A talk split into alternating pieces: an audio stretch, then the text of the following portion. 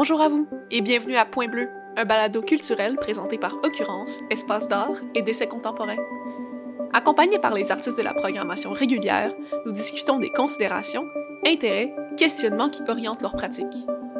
Cette série de deux épisodes aborde l'exposition collective Salissure, présentée à Occurrence du 10 novembre au 16 décembre 2023. Salissure est une proposition collaborative qui s'organise autour des œuvres de Pierre Bourgault. Le sculpteur chevronné et ses complices, Gwenaël Bélanger, Marie-Ève Charon, Gentiane Lafrance et Anne-Marie Prou, positionnent leurs pratiques en regard les unes aux autres. La rencontre de ces sensibilités donne lieu à une exposition qui se décline en deux volets. La première salle aborde le territoire par une sculpture habitable de pierre, des photographies d'Anne-Marie ainsi qu'un texte de Gentiane. La seconde traite l'atelier par des chiennes brodées de pierre, des sculptures de bois issues de sa collection personnelle, une série de photographies de Gwenaël et un texte de Marie-Ève. Dans cet épisode, je m'entretiens avec l'autrice et commissaire Gentiane de la France et l'artiste en photographie Anne-Marie Prou sur leur rapport au territoire et sur la manière dont il les unit à Pierre. Bonjour à vous. Bonjour, salut. Donc Pierre Bourgault, c'est un artiste navigateur qui vit et travaille à Saint-Jean-Port-Joli où il est né. Ce territoire est omniprésent dans l'imaginaire de Pierre et dans sa pratique. De quelle manière est-ce perceptible dans les œuvres de la grande salle? Je pense entre autres au, au dessin que vous avez sélectionné pour euh, cette exposition-là? Il y a comme une, une espèce d'importation du territoire qui se fait aussi, c'est comme une, tentative de traduction, si on veut, dans la grande salle, de différentes manières, puis avec euh, avec différents éléments de l'exposition. Tu sais, il y a comme c'est une espèce d'appel au territoire aussi. Moi, j'ai l'impression que le territoire, il, il traverse l'ensemble des œuvres présentées. Tu dans le fond, euh, les œuvres touchent au territoire de différentes façons. De part et d'autre, tous les, tous les trois, on a fait l'expérience du territoire chacun à notre façon. Sauf que c'est le même territoire, puis il vient se rejoindre par nos œuvres respectives dans la grande salle. Puis il y a tout aussi la notion de, de souffle que j'ai exploité aussi dans mon texte qui m'est venu des œuvres, qui m'est venu de, de mon expérience euh, du territoire. Ce souffle qui, qui se promène, qui fréquente, qui visite les différents éléments d'exposition, l'espace de l'exposition. Ça me rappelait aussi la notion d'horizontalité qui est très, très présente dans la pratique de Pierre un peu une pierre angulaire aussi dans sa pratique. Donc, cette espèce de, parcours du souffle qui vient un peu raser aussi, là, tu sais, c'est un peu comme ça que je l'imaginais, tu sais, qui vient raser, qui s'infiltre, qui va s'infiltrer dans les interstices. On essaie d'insuffler un peu cette présence du territoire dans, la galerie en accompagnant les, les œuvres de Pierre Bourgault, là, de, mes textes. Quand tu parles de souffle, tu parles de souffle peut-être de, de l'artiste ou de la personne qui apprécie l'œuvre ou plutôt du le souffle du territoire comme le vent et les éléments? Ben c'est ça que j'aime, c'est la, la polysémie. Il y a cette idée du souffle de, de des vents qui sont très présents dans les œuvres que qu'Anne-Marie a choisies pour euh, pour cette exposition là. Anne-Marie elle, travaille à partir des vents depuis euh, depuis quelques temps. Donc on a ce, ces vents là qui font bouger les euh, les branches des arbres, qui font bouger euh, le, le, le navigateur sur la surface de l'eau. Euh, donc, il y, y, a ces vents-là, mais il y a aussi le souffle de la voix. Je trouvais ça euh, important d'aborder de, cette, euh, cette polyphonie parce qu'on est cinq dans ce projet-là.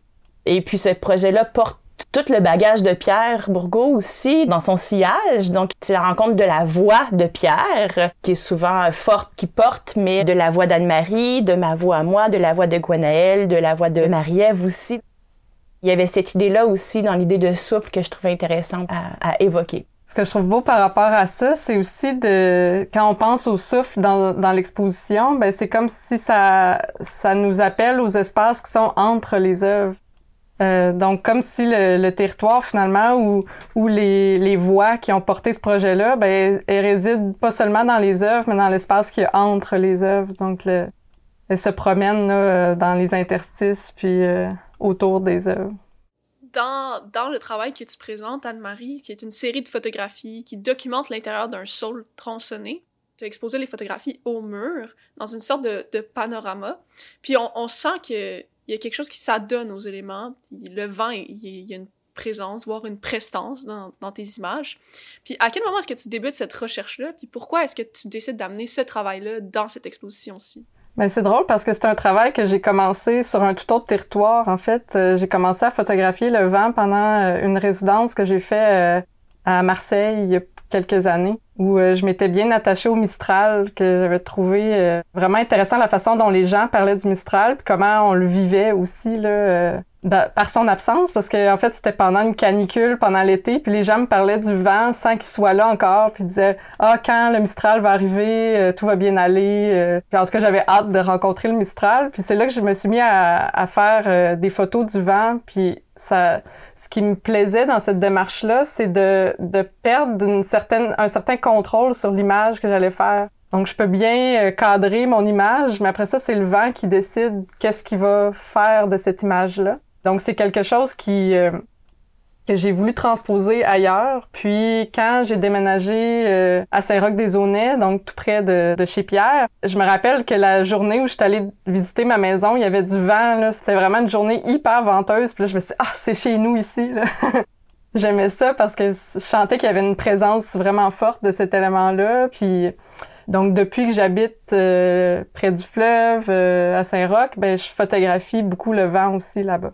Puis, dans le fond, c'est devenu un lien naturel avec Pierre parce que Pierre, euh, il a fait beaucoup d'œuvres euh, où il se laisse dériver. Il va en, bateau en zodiac sur euh, sur la sur l'eau, puis il se laisse dériver par les éléments, par le vent, par les eaux pour euh, faire le tracé d'un trajet que dans le fond justement il, s'est laissé perdre le contrôle aussi. Donc il y avait un lien naturel entre ces deux projets là qu'on a fait chacun de notre côté mais qui viennent se rejoindre par euh, par l'intention si on veut. À différents moments sur un territoire partagé aussi euh, il y a un lien là. Puis c'est aussi cette notion de de perte de contrôle c'est de c'est de donner le contrôle au territoire cette présence-là du territoire, elle est, elle est là aussi. C'est que c'est un peu, si on veut, une co-création. Là, vous entendez mes, mes guillemets dans, dans ma voix, là, euh, entre l'être humain et euh, le territoire, euh, entre l'être humain et la nature, les éléments. Donc, de laisser le, le, le, territoire créer aussi au sein des, des œuvres, des projets artistiques. Le fleuve Saint-Laurent est une autre présence importante dans le travail de Pierre. Donc, euh, comme on disait, Anne-Marie, tu habites maintenant à Saint-Roch-des-Aunais. Gentiane, tu résides à Québec. Pierre et vous entretenez donc un, même rapport de proximité avec le fleuve. Euh, comment ce lien intime-là, il, noue vos pratiques ensemble? Ben, il y a cet aspect-là qui est toujours fascinant. Je sais pas si c'est le fleuve ou toute surface d'eau, là, mais ce côté euh, changeant c'est un peu comme, euh, comme, comme une œuvre d'art qu'on apprécie à chaque fois qu'on vit le fleuve, à chaque fois qu'on le regarde, à chaque fois qu'on le visite, il est différent. Il peut être euh, mouvementé, il peut être calme. Donc, il y a, ce, cet aspect très, euh, très fluctuant, très changeant. On peut pas savoir qu'est-ce qui va venir nous étonner dans notre rapport au fleuve. Donc, est-ce que ça va être un reflet sur la surface? Est-ce que ça va être un, un mouvement de l'eau? Donc, il y a ce côté-là très changeant, très fluide qui est très inspirant dans le rapport au fleuve. moi, j'en parlerai en termes de relation aussi. Visiter le fleuve, c'est un peu comme visiter un ami, puis on a des choses différentes à se dire quand on se visite. Puis euh, il y a quelque chose de cet ordre-là. On ne sait pas euh, dans quel euh, dans quel état d'esprit on va trouver le fleuve à chaque fois qu'on va le, le voir. Puis tout l'espace que ça ouvre aussi d'avoir cet horizon, c'est comme on dirait que ça quand on est euh, dans la forêt ou dans, ou dans la rue, euh, l'espace visuel est, est encombré, l'espace mental euh, devient aussi un peu, ben, l'espace perceptif devient un peu encombré, alors que là, quand on entre en contact avec des, des surfaces comme le fleuve, tu sais, qui sont grandes, qui ouvrent l'espace du ciel, qui ouvrent l'espace de l'eau, ça vient générer de l'espace aussi dans, dans notre esprit, dans, dans la créativité, dans tout l'espace que la poésie a besoin pour naître, pour vivre. Ça laisse vivre les idées. Est-ce que c'est pour ça que vous étiez attaché à habiter en bordure du fleuve ou plus ou moins en bordure du fleuve? C'est à force de le vivre qu'on s'en rend compte aussi, là. C'est pas... Euh, c'est pas nécessairement je vais rester à Québec à cause du fleuve et de, et de tout ce qui peut me faire vivre. ben moi, j'ai grandi au bord du fleuve. Mm-hmm. Donc, c'est comme si... Euh, justement, ma relation avec le fleuve est forte depuis longtemps. Puis je pense que des fois, quand on vit avec, on s'en rend peut-être moins compte parce que c'est comme du quotidien ou de la banalité. Mais je pense que avec le temps, je suis allée vivre ailleurs. Puis Euh, j'étais allée vivre en ville, puis euh, c'est ça qui m'a amené à vouloir aller vivre en campagne, puis c'était de retrouver cette relation au fleuve.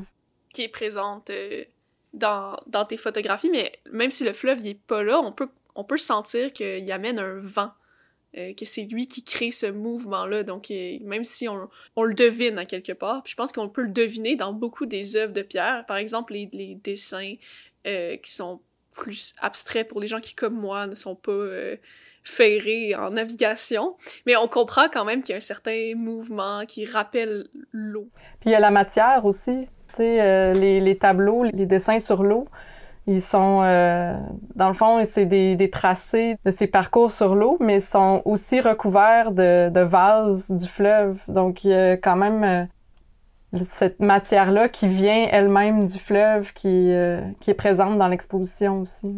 Oui, ça fait quelques années que Pierre a intégré la vase du fleuve dans sa pratique, mais auparavant, il a aussi travaillé avec le sel, différents éléments là, qui sont liés au, au fleuve puis à la navigation. Mais la vase, c'est ce qui fascine Pierre, c'est la force de de Coriolis. Coriolis, oui, j'ai eu un petit blanc. Donc la force de Coriolis qui, à ce que j'ai compris, c'est que c'est une espèce de force euh, qui amène une rotation dans les courants marins, mais qui va aussi amener un mouvement vers l'extérieur. Ça serait cette force-là qui ferait en sorte que euh, l'eau du fleuve va aller gruger euh, les falaises de Charlevoix de l'autre côté, donc sur la, la rive nord, et à force de les faire bouger dans le fond, ben, ça les ramène sur la côte du sud, ils sont transformés en, en vase. Il y a comme cette transformation-là, là, où ça devient des fines particules, la vase est, est là. Puis l'eau sur la côte du sud est vraiment grise. Donc, euh, à cause de ces sédiments-là, euh, c'est une teinte très particulière. À l'image du sol dans ton travail, Anne-Marie, qui est une sorte de refuge pour toi, Pierre présente l'une de ses sculptures habitables. Donc, dans ton texte, Gentiane, tu décris la sculpture comme un observatoire, un habitacle, un lieu de passage liminaire, à la fois station et traversée. Quel rapprochement est-ce que tu peux faire entre, entre ces qualificatifs-là puis ton rapport à la poésie? Parce que ton texte est un texte plutôt poétique. J'aime beaucoup travailler les, des éléments un peu euh, contradictoires, là, tu sais, d'aller faire ressortir euh, le côté à la fois transitoire, mais aussi une station où on s'arrête, le côté où on, se cache, mais qu'on observe. J'aime beaucoup aller jouer avec euh, ces éléments-là qui viennent ouvrir beaucoup le sens de jouer avec deux, deux pôles, deux pôles significatifs. À ce moment-là, il y a tout ce qui se trouve entre. Anne-Marie en parlait tout à l'heure de, ces espaces entre. Ces espaces entre m'inspirent beaucoup dans, ma pratique euh, commissariale puis dans ma pratique en écriture. C'est des espaces où il y a un gros potentiel, mais en même temps, la plupart du temps, c'est difficile de trouver euh, les mots, euh, le vocabulaire pour le nommer. Donc, il y a comme un, un espèce de, vide et de plein en même temps. De défi aussi, à quelque part. Là. De défi, donc d'aller jouer dans ces, euh, ces, polarités comme ça. Ça vient ouvrir le sens, mais en même temps le, le pacifier, si on veut. Anne-Marie, est-ce que tu dirais que la poésie a une place importante dans ton travail en photo? Ben certainement, puis je pense que c'est un des éléments qui nous a rejoints tous les trois avec Pierre. La poésie, c'est quelque chose qui nous habite euh, chacun de notre côté, puis c'est un des, des, liens entre euh, nos trois pratiques. J'ai posé la question à vos collègues, mais j'aimerais également vous entendre quant au titre de l'exposition. Donc, dans votre volet, salissure, ça évoque entre autres le travail de terrain par une approche directe à la matière. Mais pour vous, qu'est-ce que ça représente de se salir? de pas chercher la, la perfection, tu sais, elle existe pas. anyway. euh, oui, c'est ça. Il y a de ça aussi, c'est d'accepter euh, c'est d'accepter puis de vivre avec puis de créer à partir de cette perte de contrôle. Cette perte de contrôle est, elle est très importante dans ce projet-là, mais elle est importante pour toute pratique artistique, tu sais, de savoir comme perdre le contrôle puis de pas chercher comme à avoir quelque chose de, tout parfait, il y a quelque chose de, pas propre dans cette idée-là de, perte de contrôle.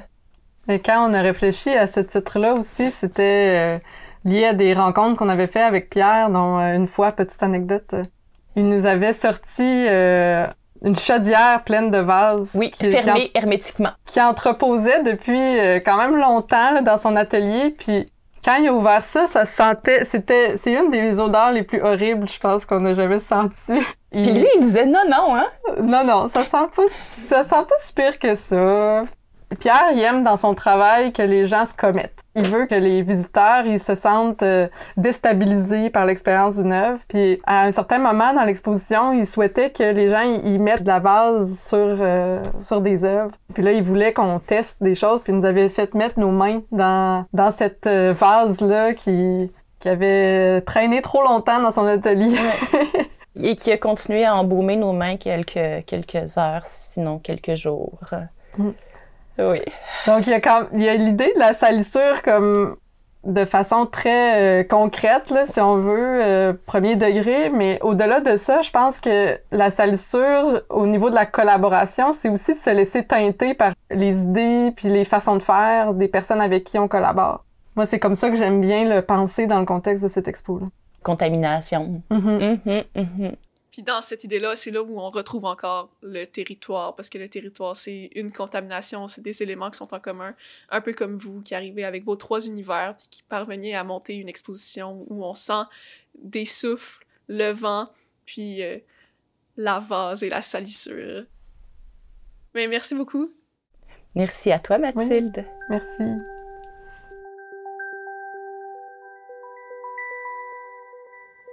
Point bleu C au texte, à l'animation et à la réalisation, Mathilde Varanès. Au montage, Charline Dali. À la conception graphique, Marion Paquette. À l'arrangement musical, Fanny Jane. Point Bleu est une production d'occurrence sous la supervision de Lily Michaud.